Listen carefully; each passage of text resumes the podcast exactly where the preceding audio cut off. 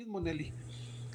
¿Cómo el, mundo, cómo el Señor te fue preparando desde niña y luego Chihuahua? O sea, ¿cómo se fueron dando las cosas para que hoy en día tus hijos puedan servir sus misiones, uno en el Congo, otro en Japón, y, bendecir la vida de muchas personas este, gracias a, esa preparación que tuvieron desde pequeños? Yo siempre pienso que lo único que me va a llevar de esta tierra es el conocimiento que adquiera.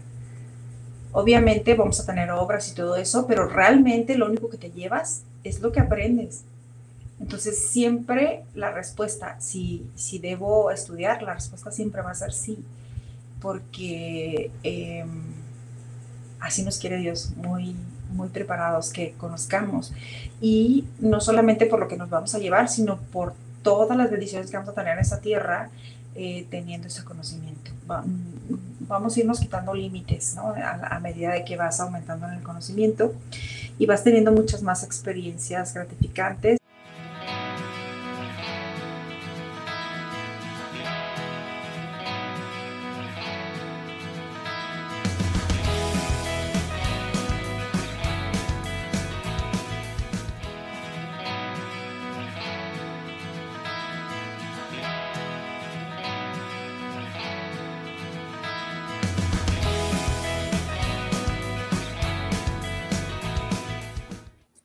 Hola amigos, bienvenidos a esta una emisión más de su programa Visión Cumplida, historias ordinarias de éxitos extraordinarios. En esta ocasión acabo de invitar a una muy buena amiga de Chihuahua, yo la conocí a ella cuando los dos estábamos jóvenes este, en el grupo de solteros del instituto. Ella se casó con un muy buen amigo mío y, este, y estoy bien contento de que haya aceptado platicar con nosotros en esta ocasión porque sé que está súper ocupada. De hecho, batallamos para, para coordinar agendas porque siempre está corriendo y durante la entrevista van a saber por qué. Este, ella es doctora en ingeniería biomédica, tiene una maestría en ingeniería biomédica, ambas las estudió en, en, en España. Además, ella, su carrera eh, tiene dos ingenierías, es ingeniería en hardware y una en electrical and computer engineering. Eh, la de hardware es en la Watch y la otra ingeniería es en, en Canadá. Entonces, bueno, como, como pueden ver, ella siempre está súper ocupada, es investigadora, es profesora universitaria, hoy en día es coordinadora de investigación y posgrado, y para mí es un gran honor presentar con ustedes a Nelly Gordillo eh, Castillo. Nelly, ¿cómo estás? Hola Chuy, buenas tardes, bien, gracias, gracias por la invitación. No, hombre, al contrario, muchísimas gracias. Este, ahora sí que ustedes son de los pocos casos en el que es difícil decidir porque tanto tu esposo como tú tienen unas carreras impresionantes y entonces ahora sí que cualquiera de los dos que hubiera aceptado la entrevista hubiera sido maravilloso. Estoy bien contento que la hayas aceptado tú porque sé que lo que haces es súper valioso, sé que has dedicado toda una vida a investigación, a desarrollo y, yo creo que tu historia es, muy interesante para todos los que nos escuchan. Gracias, Chuy. Eh, de hecho, pues estaba pensando, ¿no? Que hay, que hay muchas historias de éxito en la iglesia. Tengo amigos cercanos que tienen historias excelentes y algunos de ellos los has, los has invitado tú al, aquí a tu conversatorio, ¿no? Eh, no, pues un gusto platicar como, como dices, como si estuviéramos en, nos hubiéramos encontrado y nos ponemos en, al corriente, ¿no? De lo que ha pasado con nuestras vidas en los últimos años. Así es, porque ya tiene algunos añitos que, que no nos vemos, este, nada más nos seguimos un poco en las redes sociales, pero pues obviamente no, es lo, no es lo mismo. ahora, Nelly, platícanos un poco, este, vamos, ahora sí que empecemos desde el principio. ¿Cómo fue tu niñez? Eh, ¿Cómo creció eh, Nelly Gordillo? ¿Cómo fue, ¿Cómo fue en sí tu niñez? Bien breve, te, te comento, este, somos una familia grande, este, somos 11 hermanos, nueve mujeres y dos hombres. Y bueno, yo crecí, nací en Sinaloa, en Mazatlán, y luego crecí entre Sonora y Sinaloa, entre yendo de Mazatlán a Ciudad Obregón, a Culiacán, y ya de ahí me fui a, a Chihuahua, que es donde nos conocimos pero bien, este, fue una, fue una infancia accidentada, pero este, muy bien, eh, sabes que eh, te digo accidentada porque hace poco estuve en, una, en un conversatorio este, relacionado con, con el Día de la Mujer, ¿no? Entonces me preguntaron este, por qué me había yo inclinado pues a estas áreas, ¿no? Y les comentaba que eh, tuve un accidente de muy pequeña y entonces como que desde muy pequeña estuve Em, muy en contacto con la parte médica, ¿no? y les comentaba que tenía recuerdos de, de mí, de mi este, verme al espejo, a lo mejor con aparatos, este, con un electroencefalograma o algo, y tener mucho contacto con mucha gente que estaba relacionada con las ciencias médicas. Entonces, pienso que, que de ese lado eh, mm, me obligó como a estar este, estudiando. Una de las cosas que, que le comentaba, tuve un accidente en, de fractura de, de cráneo. ¿no? Eh, entonces, una de las cosas que, que me contaba mi madre es que le decían a ella que tenía que ponerme a aprender muchas cosas desde muy pequeña porque tenía que regenerarse allí todo lo que se había perdido, ¿no? Entonces, eh, esto fue antes de los dos años y desde esa edad estoy en la escuela. Sí, muy pequeña, muy pequeña. Y desde esa edad pues estoy en la escuela. Em, como en cierta forma obligada como, como para poder aprender y, no, este, y no perder habilidades. Eh, pero pues eso yo creo que me, que me inclinó a estar siempre buscando que aprender, o, y si yo no lo buscaba, pues mi papá o mi mamá me lo, me lo buscaban, ¿no? Siempre me inscribían a todo, entonces... Oye, pero qué difícil, para, qué difícil para tus papis porque tan chiquita un accidente y digo, 11 hermanos, o sea, no es, no es nada fácil porque si fueras una sola hija única, como sea, te pueden dedicar todo el tiempo. A ver, vamos a atender a Nelly, vamos a ayudarla. Pero siendo uno de 11, eh, complicado, ¿no? sí, se este, dividían, se dividían. Sí, me imagino. Ahora, Nelly, este, en tu niñez eh, tenían carencias, tenían lo suficiente. No, eh, afortunadamente teníamos, teníamos lo suficiente. Este, mi padre era comerciante y entonces pues teníamos bien para, para vivir, nunca, nunca batallamos en, en ese sentido. Sí, súper bien. Y digo, empezaste, ¿te gustó el, el, aprender desde muy chiquita? Me imagino que eras dedicada en la primaria, en la secundaria, o pues eras, eras, medio traviesa. Eh, traviesa y dedicada. sí, era muy nerd, la verdad es que sí era muy nerd, pero... Em, me rompí la cabeza varias veces, o sea, por eso lo que te digo, que me subía a los árboles y todo eso, me peleaba con niños y todo eso. Eh, pero sí, sabes que, que, por esto mismo de las clases, que siempre me apuntaban a todo, em, como erróneamente me apuntaron a clases de, de, programación, tenía yo 11 años y entonces se abrió una escuela nueva y mi papá pensó que era una de escuelas de estas donde te enseñan inglés. Y entonces nos, nos apuntó a mí y a mi hermana. Y bueno, por, por razones de, de, de, la promoción que él había tomado así como que no podíamos renunciar a eso, ¿no? O sea, como que ya estaba inscrita, ¿no? Habría que tomarle el curso. Y nada que era programación, pero eran solamente adultos. Este, todos nuestros compañeros eran personas que ya trabajaban en empresa o que, o que estaban, este, pues, todos eran, eran mayores de edad. Yo tenía 11 años. Entonces, eso me obligó a mí a aprender a, a programar a los 11 años este, con adultos y a tener como ese como contacto con, con personas mayores. Oye, y la programación en ese tiempo apenas empezaba, ¿no? O sea, sí, no, era... no existían las, las compus en casa, no, no había computadoras en casa, entonces, este, pues los lenguajes de programación eran súper básicos, así casi al nivel de ceros y unos, y luego, pues, en, este, fue un estudio de tres años, y bueno, fui aprendiendo los diferentes este, lenguajes de programación, de manera que ya cuando las computadoras empezaron a estar estar en las escuelas y luego en las casas, pues ya, ya podía yo programar y eso se me facilitó muchísimo pues para elegir una carrera y para lo que hago actualmente. Ahora, aquí, aquí hay algo interesante, porque al final, al aprender programación, hoy en día han salido cada vez más lenguajes, más plataformas, es, es un universo completo. Pero lo más importante, si es que entiendo bien, porque yo no me dedico a eso, obviamente, eh, si entiendo bien, lo más importante es aprender a pensar como programador. O sea, la lógica de la programación es lo más Así es. Eso es lo más importante. Entonces, tú lo empezaste desde muy chiquita, cuando obviamente dices unos lenguajes muy básicos, pues sí, pero aprendiste a pensar de esa manera desde que tenías 11 años. Eso te va a haber abierto unas puertas en la vida, este, obviamente porque no cualquiera tuvo esa oportunidad. Claro, de hecho era, era difícil, ¿no? Que como, como te digo, nadie tenía computadora, pero sí me facilitó muchísimo para cuando inicié mi carrera. Este, yo empecé a estudiar ingeniería de sistemas en hardware y en ese tiempo, pues obviamente casi ninguno de los que estábamos ahí estudiando hardware tenía una computadora, ¿no? O sea, era como, wow, y obviamente casi nadie sabía programar, entonces esa era una de las ventajas que, que yo tenía este, en comparación de mis compañeros, ¿no? No, y además lo, que me comentabas ahorita, que a la hora de estudiar la, la ingeniería, la estudias en Chihuahua, pero que, que tiene validez o reconocimiento o alianza con una universidad en Canadá, entonces te empiezas a abrir desde, aún desde el inicio de tus estudios, las puertas a, a nivel global, que es, que es lo que ya, ya nos platicaremos adelante qué te llevó a España y todo. Ahora, Nelly, regresando a tu juventud, este, ¿en qué momento te mueves a Chihuahua? Eh, cuando terminó la, la preparatoria. Eh, y fue así como al azar, ¿eh? bueno, realmente no, pero en ese momento yo pensé que era al azar.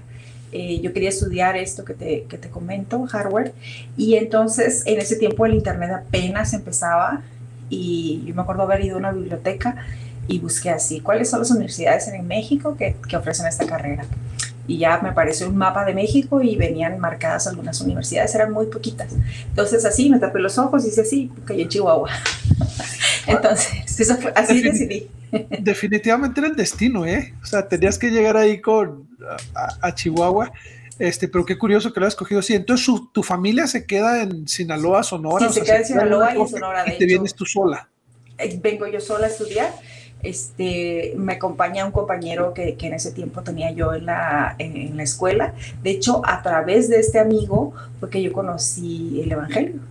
Éramos compañeros en la, en la preparatoria y él me habla del Evangelio y de hecho fue bien gracioso porque em, nos conocimos en la escuela, hacíamos equipo de trabajo y entonces un día me invita a unas pizzas, pero casualmente esas pizzas estaban enfrente de la capilla.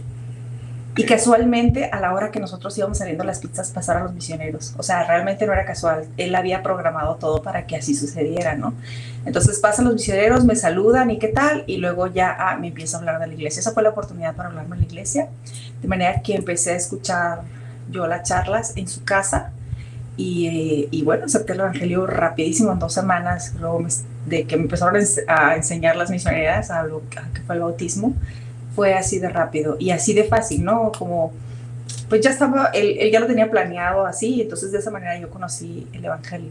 Entonces, ¿Fuiste, eh, la única que se bautizó en tu familia en esa ocasión? En, ese, en esa ocasión sí, y después se bautizaron dos de mis hermanas, que son las que son miembros actualmente. Ok. Oye, cuando me dijiste 11 hijos y todo, yo, yo, si me hubieras dicho, éramos miembros de la iglesia, te lo hubiera creído por la cantidad de hijos. Entonces, conociste la iglesia ya, ya joven de 17 años. Cuando llegaste a Chihuahua, entonces tenías poco tiempo de miembro. Sí, justo me había bautizado yo en enero y me fui a vivir a Chihuahua este, por agosto. Así es que realmente empecé mi vida dentro del Evangelio con este cambio de, de ciudad y pues mi padre. ¿Sabes qué es, qué es bonito también? Que David no tenía tanto tiempo de miembro. No, no, no, de hecho, él se había bautizado, este, se bautizó y al año se fue a la misión, sin permiso, por cierto. y entonces cuando nos conocemos a través de, un amigo en común, este, pues David, mm, David fue quien nos presentó y, y, bueno, pues teníamos, como, compartíamos un poco historia, ¿no? Él, él era miembro de, de la iglesia y uno de sus hermanos pero su familia tampoco era miembro de la iglesia. Sí, de hecho, nosotros conocíamos a Karina, a, la, hermana, a tu cuñada, este, porque estuvimos justos juntos en la escuela de música y después ella empezó a asistir un poco a la iglesia antes de casarse y después empezaron Alonso y David y entonces a, mí lo que me sorprende es me parecen demasiadas casualidades en tu vida, Nelly. O sea, cómo llegaste a Chihuahua, cómo conociste la iglesia. A mí se hace que, que si vas, a mí me gusta ver la vida, siento que es más fácil entender los milagros en nuestra vida o el por qué pasan las cosas cuando vemos hacia atrás. En ocasiones estamos recorriendo nuestra vida y no sabemos, ay, ¿por qué vengo? ¿Por qué estamos pasando esto? ¿Por qué aquello? Pero cuando volteas hacia atrás dices, oh, todo tenía sentido por cómo se fueron acomodando las cosas. Y en pocas vidas lo puedo ver tan claro como lo estoy viendo en la tuya, ¿eh? O sea, me encanta cómo se dio que conociste el Evangelio, cómo te, fuiste a Chihuahua y todo eso. Yo creo que, que es muy padre. Sí, de hecho, cuando a veces eh, platico con los hijos y les cuento historias y al momento de estar contando las historias eh, me llega ¿no? la, la certeza de por qué sucedieron las cosas así, ¿no? Como una respuesta a, a, esas dudas de ese, de ese tiempo. Claro, y no es fácil conocer la iglesia cuando estás joven, o sea, cuando tienes 17 años, no es fácil este, tomar una decisión así. Tú lo hiciste rápido, estabas preparada, pero De, hecho, Chuy, si me permites comentarte, este, siempre agradezco mucho que hayas sido en ese tiempo, en ese tiempo de muchas decisiones para, para mí, para mi familia. En ese tiempo mis padres se separaron y, y como que la familia se dividió, ¿no? En dos, en dos lugares y para mí el, conocer el Evangelio en ese tiempo me dio la oportunidad de elegir correctamente las decisiones futuras de, mi vida. Siempre agradezco mucho que llegó en el, en el momento este, justo y que estaba yo preparada para recibirlo rápidamente. Oye, qué buena onda tu, tu amigo. ¿Cómo se llama tu amigo que, que, te enseñó el Evangelio? Gabriel Nieblas. Yo creo que sí lo conoces.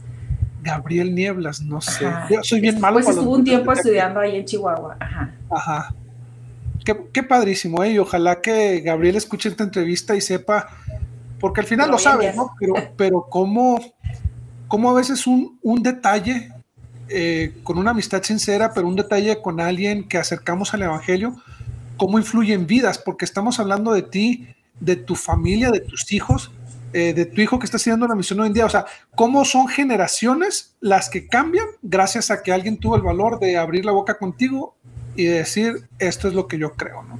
Claro, sí, sí, sí lo pienso y siempre lo agradezco. Oye, tú eres bien valiente, llegas a Chihuahua y empiezas a estudiar la ingeniería porque es la única universidad que, que estaba, este... No, de hecho en Chihuahua, este, tiempo después, como que había planes de, de estar, yo estudié la UACH y luego también estaba la opción de estudiar en el TEC, en el TEC 2, como le llaman, eh, pero en ese tiempo solamente estaba esa opción de la UACH. Hice mi examen hacia ciegas y, y me quedé, ¿no? Y bueno, pues allí fue donde yo pienso que mm, me apegué muchísimo a instituto porque no conocía a nadie más, ¿no? Entonces solamente conocía a los miembros de la iglesia. De hecho, lo primero que hicimos al llegar a Chihuahua, a Chihuahua fue ir al instituto, buscar a la iglesia. Y entonces allí ya nos recomendaron con quién ir para alquilar una, en ese tiempo alquilamos una habitación, yo, alquilé una habitación con una familia y, y, ya de ahí pues a conocer gente. Pero estuve muy, muy apegada a la gente del instituto porque pues era, pues estaba prácticamente sola en Chihuahua. Ajá. Sí, y ahí es, digo, ahorita mencionabas a, a David Caballero, que, que paz descanse y que obviamente muy cercano a ambos. Él era muy amigo de David, este, pero había un grupo muy padre en el instituto en esos años. Sí. Apenas estaba entrando, este, al, por, la edad apenas estaba entrando, todavía no me iba a la misión, pero había un grupo muy padre, o sea, un grupo muy, muy unido, muy cercano. Igual, ah, para mí era muy importante, después de cualquier actividad me iba al instituto, ya sabía que iba a haber alguien con quien jugar o con quien platicar o entrar a alguna clase, entonces este, creo, creo que aquellos que supimos aprovechar de nuestra juventud debe haber, nos ha influenciado, nos influenció mucho para tener verdaderos amigos. De hecho, hemos comentado en varias ocasiones que muchos de los amigos que, que cultivamos ahora mismo los conocimos allí, ¿no? Entonces, ahora no somos solamente... en Juárez con Jorge Pérez, ¿no? Y con el Chihuas. Sí, sí.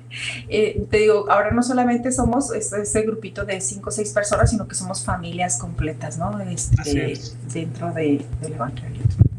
No, qué padre. Y digo, aquí cabe recalcar la importancia de la amistad, como cuando encuentras verdaderos amigos en tu juventud, siguen siendo amigos por, por siempre, por años, y como tú dices, familias completas y todo. Y luego todos están en Juárez. Voy a tener que regresar para allá. ok, Nelly. Y eh, bueno, estudias la ingeniería en Chihuahua. Este, ¿La terminaste ya casada? Eh, no, bueno, me casé en el último semestre, bueno, en el último año, porque yo ya tenía el plan, este, te digo, porque te casaste bien jovencita, ¿eh? Sí, sí, de hecho, es que te digo, yo tenía plan de que quería ser científica desde pequeña, ¿no? Entonces, cuando yo entré a la universidad, una de las cosas que busqué es como a ver qué más había, ¿no? Entonces supe de estos intercambios que había y, tuve la meta, necesitaba cumplir ciertos requisitos. Eh, entonces fui de los primeros experimentos que enviaron a esa universidad porque de hecho una de las cosas que, que pasó es que me asignaron puras materias que eran de posgrado.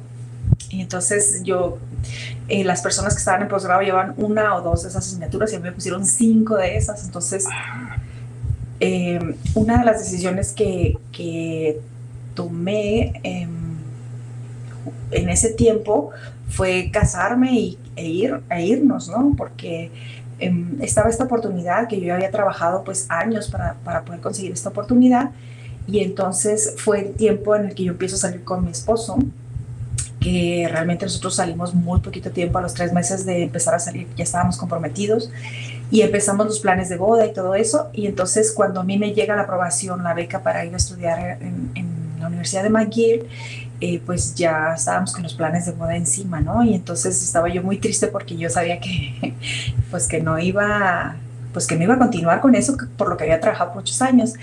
Y en una ocasión que nos vimos, este, eh, yo le comenté, ¿sabes qué? Mira, tengo esto y me quiero ir.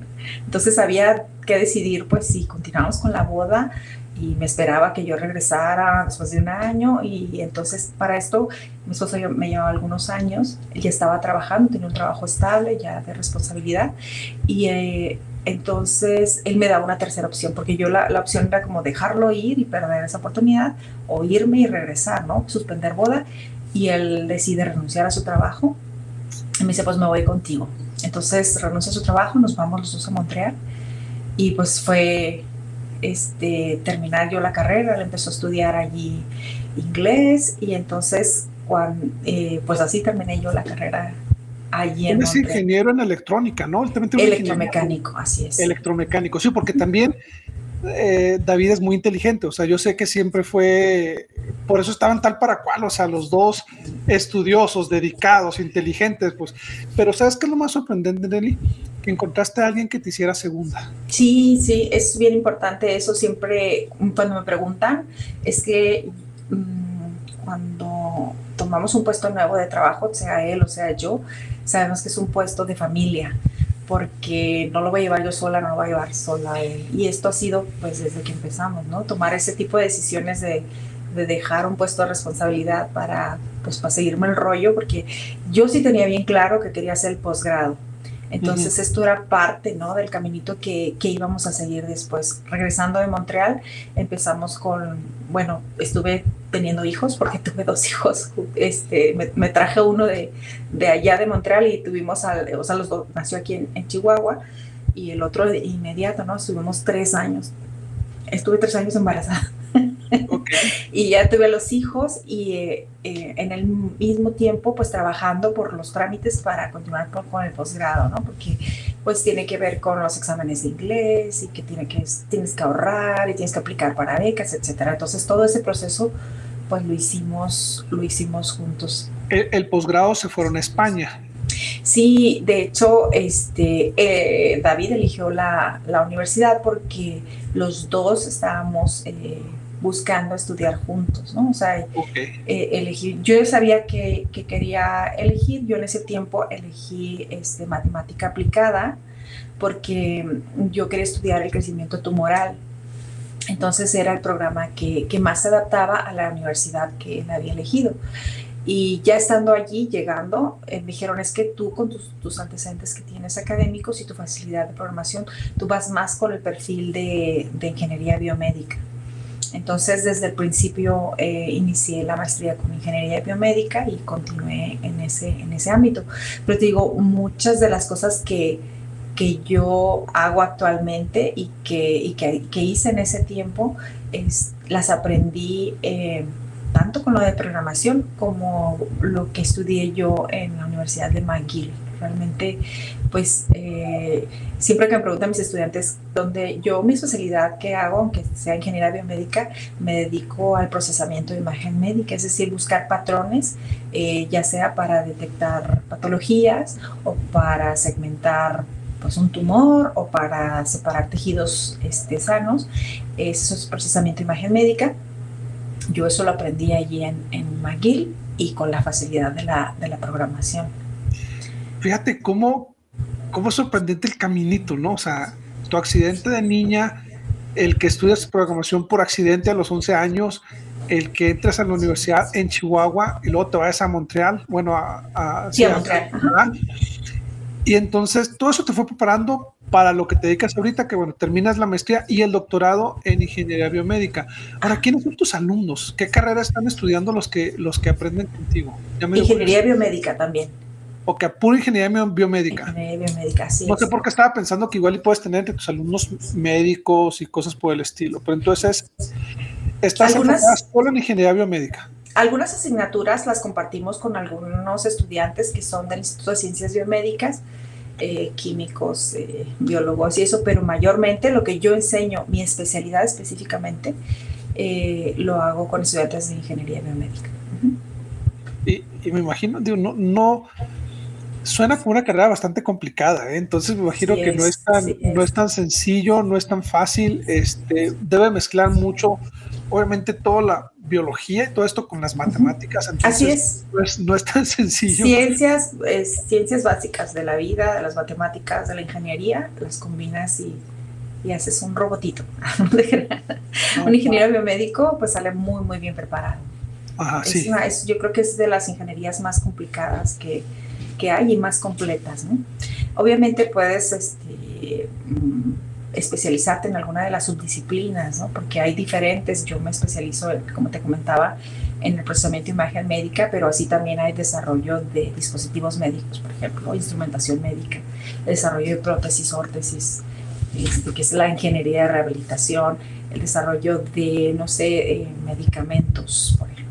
Entonces hay, hay muchas disciplinas y en esta carrera aprenden como las bases de todas las disciplinas y ya cuando hacen su proyecto de titulación se enfatizan más en, en una de estas. Ahora, Nelly, ¿qué tan complicado fue para ustedes como familia el estar en España estudiando? Porque fueron algunos años, fue acabar la maestría y el doctorado. ¿Qué tan complicado fue? ¿Qué tanto tuvieron que sacrificar para estar estudiando? Y lo estudiaron ambos, ¿no?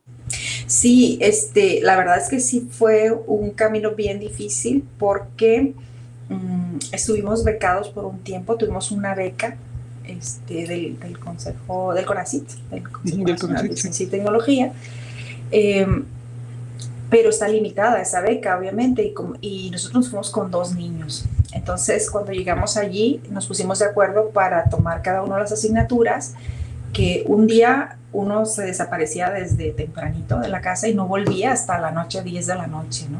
Y al día siguiente le tocaba al otro, ¿no? Entonces nos dividíamos, pues, la jornada del que se quedaba, pues, le tocaba comida a niños y todo lo demás, ¿no?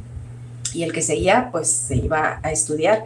Pero sí era pesado porque era, este, estaba muy limitada ¿no? la beca, entonces había que complementarla con trabajo. Entonces hicimos varias actividades eh, pues de enseñanza. Por ejemplo, yo me apunté como, era como una empresa donde tú te apuntabas con todas las clases que podías dar y entonces te llamaban y decían, bueno, en este lugar hay un joven que, que requiere matemáticas o cálculo o física y así, entonces yo iba y, y, enseñaba, enseñaba las clases, entonces así nos, la verdad es que corríamos mucho, estábamos flaquísimos porque, porque nos ejercitábamos un montón.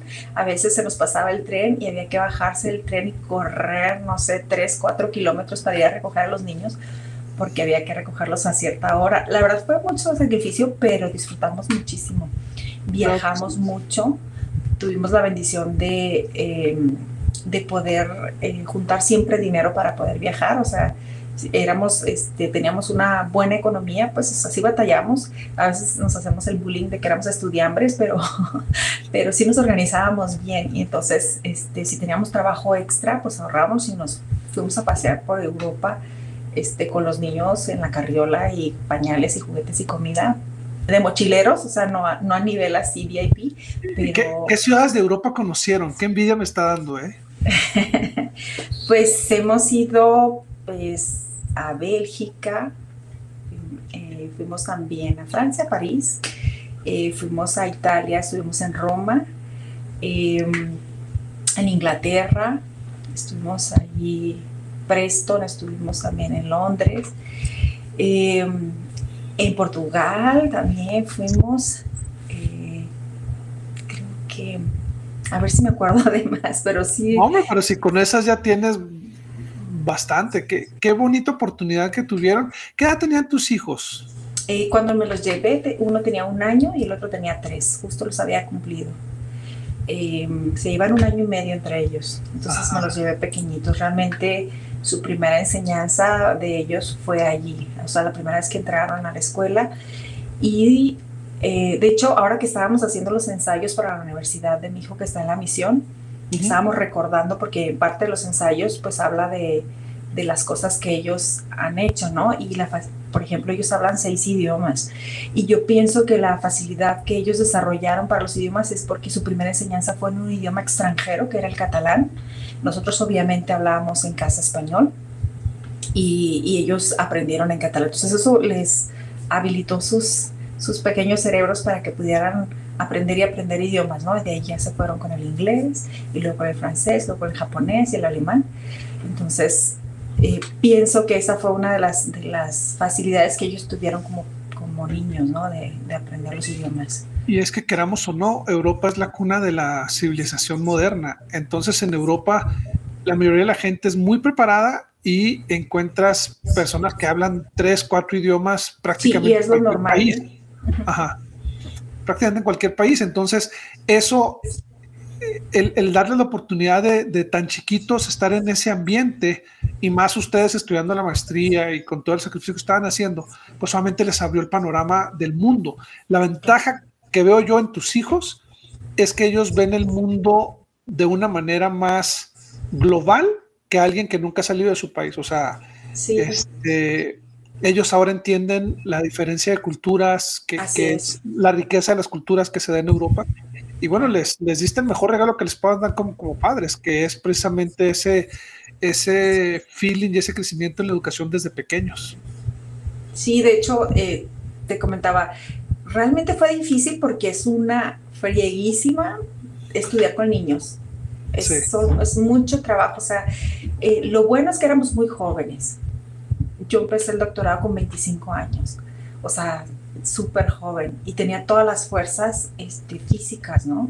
Para poder soportar ese tipo de carga, porque sí era una carga este, extenuante, ¿no? Para, para ese tiempo, que obviamente a esta edad no la aguantaría por nada, ¿verdad? Pero estábamos los dos físicamente y, mentalmente preparados para, para ese tipo de, de, trabajo. Luego allí en España tuvimos a nuestra tercera hija, de hecho todos mis hijos les ha tocado ir a la universidad en portabebé o porque no siempre se podía quedar en casa por algún compromiso u otro, teníamos que llevarnos a los niños, entonces los niños siempre han asistido a la universidad desde que tienen conciencia, ¿no? Inclusive te digo, en el portabebé llevaba, teníamos una carriola y echábamos a los dos niños, y la carriola no era para dos niños, era para uno, pero como era más práctico, ponía yo uno atrás y otro delante y abajo juguetes, pañales y comida y así me los llevaba todo el día, ¿no? Pero era muy padre porque ellos aprendieron a moverse así, o sea, realmente no parecía que tuvieran niños porque ellos estaban acostumbrados a viajar en el tren, en el autobús y estar quietos dentro de una clase donde estaban enseñando a alguien, ¿no? Había muchas personas alrededor, entonces se acostumbraron a eso. Y después por la tarde pues nos íbamos a la playa. Entonces era, era, era fantástico, o sea, el, el, esos, esos, esos tiempos yo los recuerdo con, con mucha añoranza y, y es, realmente hemos sido muy felices en, en, ese, en ese proceso, ¿no? De, de, de, estar estudiando. Y te digo, cuando estaba yo terminando la maestría fue que nace mi tercera hija, ella nació allí en Barcelona, la cuarta ya nació acá en, en Ciudad Juárez. Entonces tienes por tus cuatro hijos por todos lados, o sea, unos se encargan en Canadá y luego todos te los llevas a España, nace ya la otra, el otro en Juárez, bueno, padrísimo. Este, ¿En qué hizo la maestría David? David hizo eh, la maestría del doctorado eh, en procesos de innovación tecnológica, el desarrollo de productos, todo el proceso del desarrollo de productos, del diseño de productos, la validación de productos, es, y es a lo que se dedica, él de hecho trabaja en el departamento de diseño de la universidad, en el programa, en la licenciatura trabaja en diseño industrial y él es el coordinador de, de la maestría en diseño de producto, precisamente. Y es otra cosa que me llama la atención, Nelly. Bueno, hacen el sacrificio, los dos avientan la maestría y el doctorado estando allá, como ya nos platicaste con los niños chiquitos, con todo esto, pero después deciden regresar y dedicarse a la, a la docencia, a la investigación en la universidad. ¿Por qué deciden esto? Sabes que, bueno, uno de los compromisos de ser becario con ACID es regresar al país, pero realmente nosotros conocimos a muchos compañeros que se quedaron, no solamente en España, sino que se quedaron en otras partes de Europa. Es muy atractivo trabajar en Europa porque obviamente el, sueldo es mayor, las oportunidades de, crecimiento este, son mejores porque te puedes dedicar a ser solamente investigador. Eh, pero realmente nosotros hemos comprobado como familia que si no hacemos las cosas bien, no nos va bien. Y lo tenemos súper claro. Y conocemos gente que a lo mejor hace trampas y les va bien. y a nosotros nunca nos ha ido bien haciendo trampas. Entonces nosotros decidimos por convicción que debíamos cumplir con, con el compromiso que teníamos y regresar a México. De hecho, cuando regresamos, casi nos volvemos a España porque digamos en un momento muy difícil para Ciudad Juárez, era la ciudad más peligrosa del mundo en ese tiempo, nos tocaron algunos problemas de, pues, de violencia eh, de manera personal y así decía, yo me quiero ir a mi casita, ¿no? y los niños pues nos podían salir al parque y así cosas, ¿no? Ellos habían crecido con esa libertad y luego llegar aquí sí fue, fue un shock. Sin embargo, este, llega un momento en el que comprendemos que aquí pertenecemos, esta es nuestra ciudad, este es nuestro país y llegamos a tener una certeza de que teníamos como una misión aquí en, esta, en este lugar de, de México específicamente. Nos regresamos de hecho con, con el trabajo, eh, aplicamos a una plaza para, para, la UACJ que era de tanto de profesor como investigador. Entonces, pues ambos hemos estado trabajando en eso desde, desde que regresamos. Digo, fue difícil al principio, pero aprendes a amar a Juárez. Al principio pues dicen, ¿qué es lo mejor de Juárez? El paso, dicen. Realmente no, realmente no. Este, hemos, soy juarense y ya este es el lugar donde he vivido más años en mi vida. Este, llevo 14 años aquí, que ahora los cumplo este verano y soy juarense, o sea, no, e, eso, eso ya no me lo quita nadie. Y he aprendido que la gente de Juárez pues es gente trabajadora, es gente dedicada, somos más los buenos que los malos. Y bueno, eh, ¿Qué te puedo decir, Nelly? Juárez es una, es una ciudad maravillosa. Eh, yo me fui de Chihuahua a Juárez, de ahí salí a la misión y ahí regresé. Y aunque me fui a Chihuahua un par de semestres este, como estudiante, volví a Juárez y mi esposa cuando nos casamos decidimos quedarnos en Juárez. Tengo muy buenos amigos ahí, o sea, la gente es lindísima. Y te apuesto que si empezamos a hacer lista de amigos en común, tenemos muchos, sí. de, todas las estacas. Y, este, y todos mis hijos prácticamente nacieron cuando vivimos ahí. Este, ya nada más Australia nació cuando vivíamos en Chihuahua, pero regresamos al paso a que naciera allá. Todos mis hijos nacieron ahí en el, en el paso. Y sí te puedo decir que es una ciudad maravillosa, la gente lindísima, la iglesia bien fuerte, miembros super serviciales. Eh, y no por hacer menos a, ninguna otra ciudad, pero en pocos lados encuentras este, esa fortaleza de miembros como, como en Juárez, de liderazgo y todo. Este, yo, yo también estoy enamorado de Ciudad Juárez, más de lo que te imaginas. Y aparte la comida bien rica, ¿eh? Hay cosas que solo encuentras ahí, como la colita de pavo, en ningún otro lado la, puedo comprar y es algo de lo, de lo, que más extraña. Ahora, Nelly, este, regresan. Sé que el CONACYT te pide que regreses a tu país por cierto número de años. Eh, solamente seis meses, de hecho. Entonces, realmente yo a los seis meses ya podía regresarme. Pero ya. Pero, en este caso ya, ya, ya echaron raíces, ya se sienten. Sí, claro. De hecho, y aparte, pues uno va creciendo eh, en su carrera también. Entonces, em, te vas comprometiendo más y, estás viendo frutos. Entonces, ambos empezamos a. no, em, no solamente somos profesores investigadores, sino que también somos ahora tenemos un puesto administrativo. David te como, como te comento, está como coordinador de un posgrado y yo estoy como coordinadora de investigación y posgrado. Eh, como estamos en institutos separados, eh, yo estoy como coordinadora de investigación y posgrado del Instituto de Ingeniería y Tecnología. Es difícil avanzar en la carrera eh, de investigación en México porque no existen los recursos para eso. O sea, son muy pocos los recursos dedicados. Sin embargo, este, pues a duras se pueden lograr eh, éxitos. Em, existe el Consejo Nacional, de, el CONACID, pues, y la meta como investigador es que tú puedas pertenecer al Sistema Nacional de Investigadores. Entonces, muy, un porcentaje muy bajo de, los, de quienes llegan a ser doctores pertenecen a este sistema. Entonces, el, el trabajar en este sentido como investigador eh, una de las metas es ir avanzando en el Sistema Nacional de Investigadores y no solamente por tener el reconocimiento, ¿no? porque también ganas más dinero, pero también te haces eh, de mayor prestigio porque empiezas a trabajar con redes de investigación. Son, es parte del trabajo ¿no? que tienes que, que estar realizando y esas redes de investigación no solamente son nacionales, sino que son internacionales. Entonces empiezas a, a trabajar en, en distintos, eh, con distintas personas, investigadores alrededor del mundo y eso pues te hace de un, de un currículum en el mundo académico.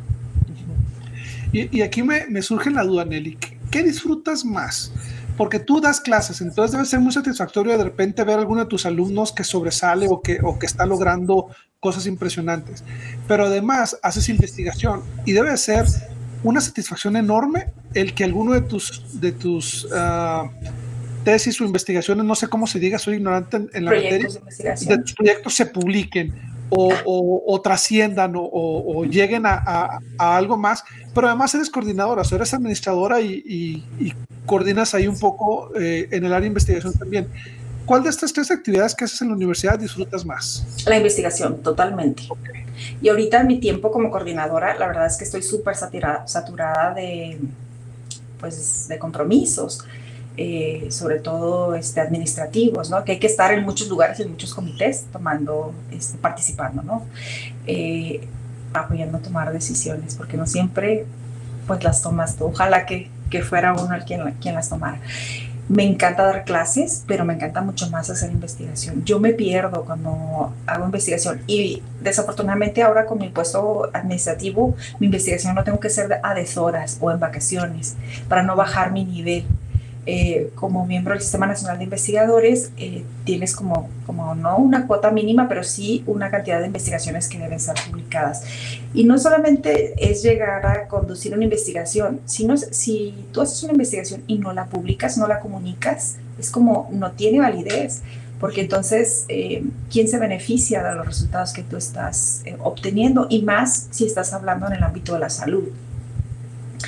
Eh, es una satisfacción publicar, pero es una satisfacción más que investigadores alrededor del mundo citen tu trabajo, o sea, que tu trabajo les sirva de base para ellos continuar sus investigaciones. Eso es mucho más satisfactorio. Pero de lo que me comentabas ahorita, este, a mí me hace muy feliz eh, saber de los éxitos de mis estudiantes. Tengo estudiantes eh, a quienes he dirigido sus proyectos de titulación que están actualmente en muchas partes del mundo, pues rompiéndola, ¿no? Por decirlo de una manera, ¿no? Eh, sí, que son líderes en, en, el ámbito y eso, sabes que muchas veces el trabajo eh, de un académico se demerita mucho porque pareciera que no tiene un impacto suficiente o porque no estás generando económicamente mucha cosa, ¿no? Como, como se dice. Sin embargo, para mí es, sé que sí estoy contribuyendo a esa sociedad, sé que estoy formando jóvenes con principios porque aprovecho yo para predicar el evangelio, no, no, había, no a veces abiertamente, pero sí a través de mi ejemplo, ¿no? Y una de las oportunidades más grandes que tengo es que eh, yo dirijo la, la asignatura de bioética, ¿no? Y ahí tratamos temas diversos pues de todo, ¿no? Que tenga que ver con la experimentación y también con la conducta humana, ¿no? Eh, y allí yo aprovecho y, y hablo, ¿no? De, de, mis, de mis creencias, de, de, lo que yo espero, ¿no? De, de, lo que debería ser un ciudadano correcto. Y eso también es una, es una aportación a la, pues, a la sociedad. Claro, y una aportación muy valiosa porque al final el, el, hablar de valores, el hablar de ética es importante en cualquier profesión, te dediques a lo que te dediques. Fíjate que en esto de la investigación, este, y, y, de la docencia y todo lo que haces, eh, tengo entendido, al final, digo, no están muriendo de hambre, o sea, le, les pagan suficiente para sus necesidades, pero pues obviamente sabes que no van a ser millonarios ni que si Exacto. están en la universidad, pues no van a de repente a, a, a dar el brinco y decir, ay, mira, Nelly ahora, Nelly y David son, son archimillonarios, ¿no? Uh -huh. Entonces es una, es una labor que yo, que yo en lo personal aprecio mucho y que creo que lamentablemente en México no es tan bien remunerada o tan bien reconocida como en otras partes del mundo, pero al final empiezan a mejorar las cosas y ustedes de alguna manera están sembrando y ayudando para que futuras generaciones eh, sigan apostando a la investigación, al, desarrollo, porque el desarrollo de los países viene a través de la innovación y a través de la investigación. Este, y, si no hay esa investigación, eh, difícilmente el país progresa. O sea, no podemos estar nada más dependiendo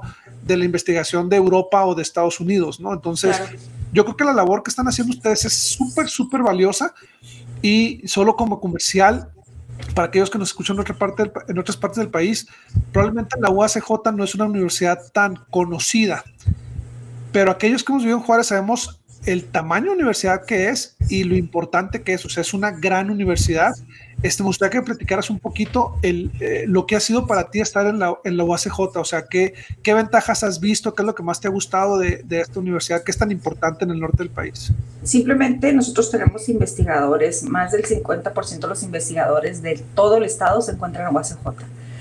Eh, nuestros posgrados, eh, los equipos que tenemos compiten con equipos alrededor del mundo. Y te lo digo porque sí he estado en otros laboratorios alrededor del mundo y, y los equipos, muchas veces que vienen investigadores de otras partes dicen, wow, o sea, tú tienes un, un, un, microscopio electrónico de barrido, ¿no? Y eso es algo como, wow, casi nadie lo tiene, nosotros lo tenemos. Entonces, los equipos, los investigadores, eh, te digo que sí nos hemos visto muy limitados en, esta administración porque han reducido mucho los montos, sobre todo para, para proyectos.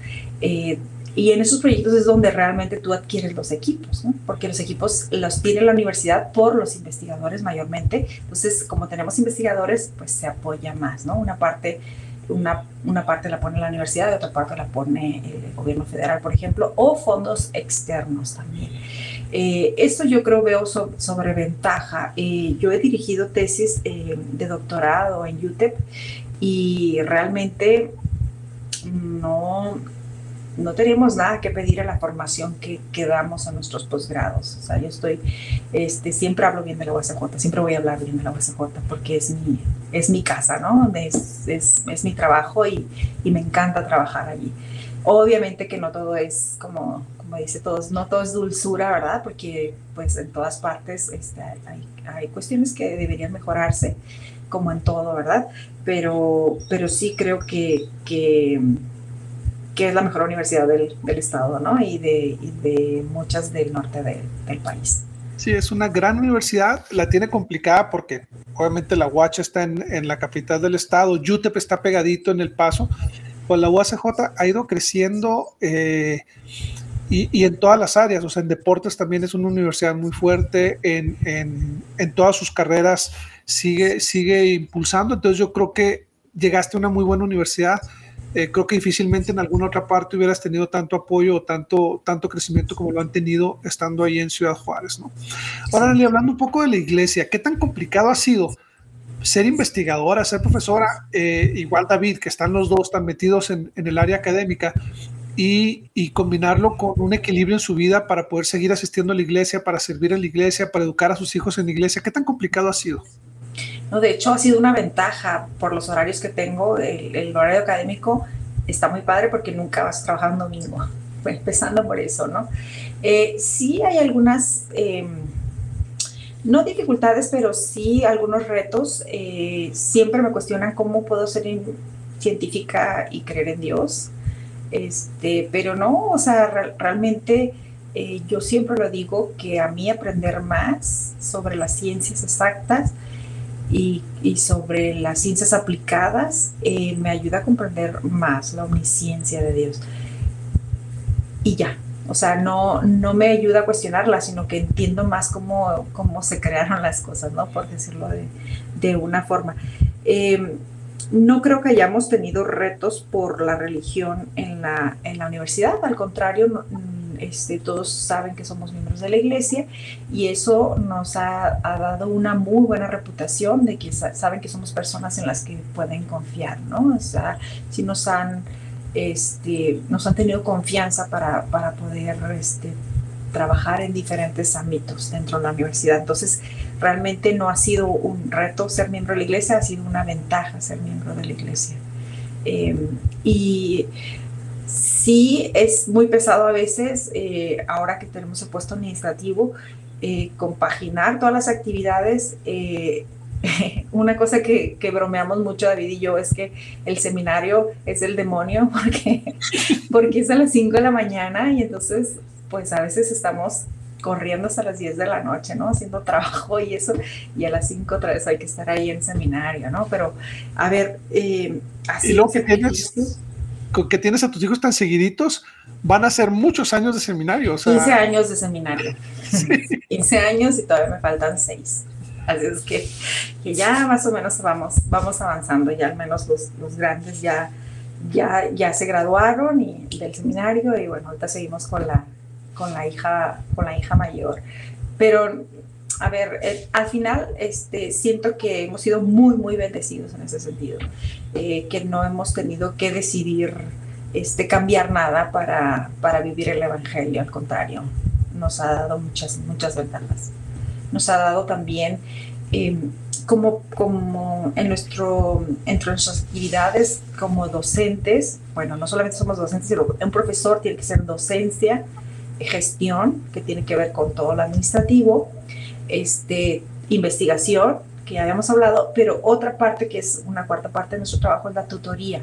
Entonces te asignan un grupo de estudiantes desde que ellos entran hasta que salen y entonces tú tienes que ir dirigiendo su, su vida académica si el estudiante tiene algún problema socioemocional, tú tienes que derivarlo, ¿no? Algunos servicios, este, por ejemplo, de ayuda psicológica, o si tiene algún problema económico, eh, pues tienes que ayudarle a aplicar a las becas. Eh, y luego, en cuanto a su, carrera académica, pues tienes que buscarle oportunidades. Yo siempre a mis, a mis estudiantes que son fieles y que vienen a las tutorías, porque no todos vienen, este, los mando de intercambio digo, esto te va a quitar así como, como los caballos de carrera, no sé cómo se llaman estas cosas que le ponen a, los lados, te va a quitar eso y te va, te va a ampliar mucho la visión de lo que vas a tener en tu vida. Porque es lo que a ti te abrió las puertas, o sea, el conocer. Sí, así es, exactamente. Y el conocer España te abrió un panorama del mundo que tú le puedes transmitir a tus estudiantes como lo has hecho con tus hijos. Entonces digo, el, al tener una vida en orden, en el tener este, una familia, eh, te ayuda para que tú puedas apoyar a los otros, a los jóvenes, ¿no? que, que, están en un momento difícil de su vida, donde están tomando decisiones que van a repercutir en, en, su vida personal y profesional. Entonces esto, esto, te digo, el Evangelio ha sido una ventaja porque para nosotros ya no es complicado eso porque ya lo hemos aprendido por muchos años. Claro. Oye, Nelly, me platicaba David que les acaban de dar un llamamiento de área muy padre. Platícame un poco, me, emocionó mucho cuando me dijo. Fíjate que llamaron un comité este, consultivo para, para los misioneros retornados eh, en varios ámbitos. Eh, llamaron representantes de todo el país. Bueno, eso es un llamamiento del área, del área México. Y em, los perfiles de los, de los hermanos y hermanas que, que, van a servir en este llamamiento eh, son mayormente emprendedores este, que tienen sus propios negocios eh, políticos también y, este, y personas que, em, que tienen carreras consolidadas. Entonces también uno de, los ámbitos que se quiso cuidar para este comité fue el académico. Entonces en ese sentido nos, llamaron a nosotros para servir. Vamos iniciando, estamos trabajando apenas con el, con el comité. Fue una experiencia pues padrísima. Conocimos al de Wong eh, ahora en febrero pasado. Eh, eh, para mí fue la primera oportunidad de haber estado con un apóstol. Este, ¿Qué, se siente, Nelly? Digo, yo estaba en un par de ocasiones. Brilla el sí. sí, o sea, nos, es, es, un espíritu bien padre, ¿no? Y, y, no sé, fue muy directo con lo que, lo que quiere para este comité y para nosotros pues es un, es un privilegio eh, poder empezar a trabajar, porque todavía a vamos empezando, hemos hecho muy pocas actividades, pero esperamos poder hacer, hacer más. Y, y, realmente va a estar bien fácil para todos los que participamos porque vamos a, vamos a enseñar lo que hacemos en nuestra, en nuestra vida diaria, ¿no? Entonces, eh, el propósito es ayudar a los funcionarios que regresan a que puedan adaptarse mejor a, a la vida que, porque muchas veces cuando se van, dejan una vida, regresan y las condiciones son diferentes y muchos les cuesta adaptarse a este nuevo mundo que, que no conocen, ¿no? Entonces es pues, se van a buscar estrategias para facilitar esta. Y, para muchos es difícil decidir, o sea, hacia dónde me voy, qué hago, sigo estudiando, empiezo un negocio, me caso. Entonces yo creo que la orientación de personas consolidadas como ustedes y como dices, como políticos, empresarios, les va a ayudar a ver el panorama con un poquito más de, con una visión un poquito más amplia. Y, esa es una gran ventaja. Ok, y ahora, este, platícame, tienes un hijo en la misión. ¿En qué misión está? ¿Cómo te sientes? Eh, está en la misión en Japón, en Tokio Norte se llama la misión. Eh, pues ya regresa en septiembre. ¿Él ya hablaba japonés? Él ya hablaba japonés. Hablaba, hablaban seis idiomas, ¿no? Sí, lo que pasa es que ellos están en una escuela donde llevan cuatro programas, llevan todo el programa en español, más las ciencias, porque aquí en México no les, no les piden que lleven todas las ciencias todos los años, ellos sí las llevan, llevan todo el programa, el, académico de Estados Unidos, de hecho es la única escuela acreditada en Estados Unidos, o sea, que está aquí en México, que está acreditada en Estados Unidos, aquí en Juárez, en Ciudad Juárez. Eh, llevan todo el programa académico de Estados Unidos y llevan el francés y llevan el japonés. Entonces eh, se certifican en los cuatro idiomas al finalizar. Ellos estuvieron seis años en esa escuela antes de irse a la misión, entonces ya sabían el idioma. A mi hijo mayor le tocó servir en, en el Congo, en África, y enseñó en francés. Entonces ya eh, ¿En eso el le... Congo? En el Congo, ajá. Eh, por la pandemia eh, estuvo, estuvo eh, casi un año allí en el Congo, le dio malaria, se trajo la malaria y, después de, él le tocó, justo cuando inició la pandemia, lo regresaron a casa, eh, lo reasignaron a Tampico, entonces terminó su misión en Tampico. Y mi hijo, el que está ahorita en la misión, también por la pandemia, el primer año lo hizo en, en Cuernavaca, en la misión México-Cuernavaca, y ya el segundo año lo, hizo, lo está haciendo acá en Tokio. Fíjate que es el tercer misionero mexicano que escucho que mandan a Japón. Deben de haber más, pero no hay muchos. Entonces, en la misión donde está mi hijo es el único latino. Que... Sí, porque aprender japonés es muy complicado. Yo conozco a uno porque su papá es mexicano, pero su mamá es japonesa. Y él creció aprendiendo o dominando el inglés y el japonés y pues se fue para allá. Y obviamente llegó, sus abuelos viven allá, de hecho. Uh -huh. El otro es uno de Cuauhtémoc que dominaba muy bien el inglés y lo llamaron a Japón cuando yo era presidente de Estaca y bueno, pues tuvo que aprender el, el, el, japonés. Y el tercero que escucho es tu hijo. Entonces, debe haber más, pero no hay muchos que hayan en Japón. Qué, qué padre que tuvo esa oportunidad. Y, y, caigo en lo mismo, Nelly.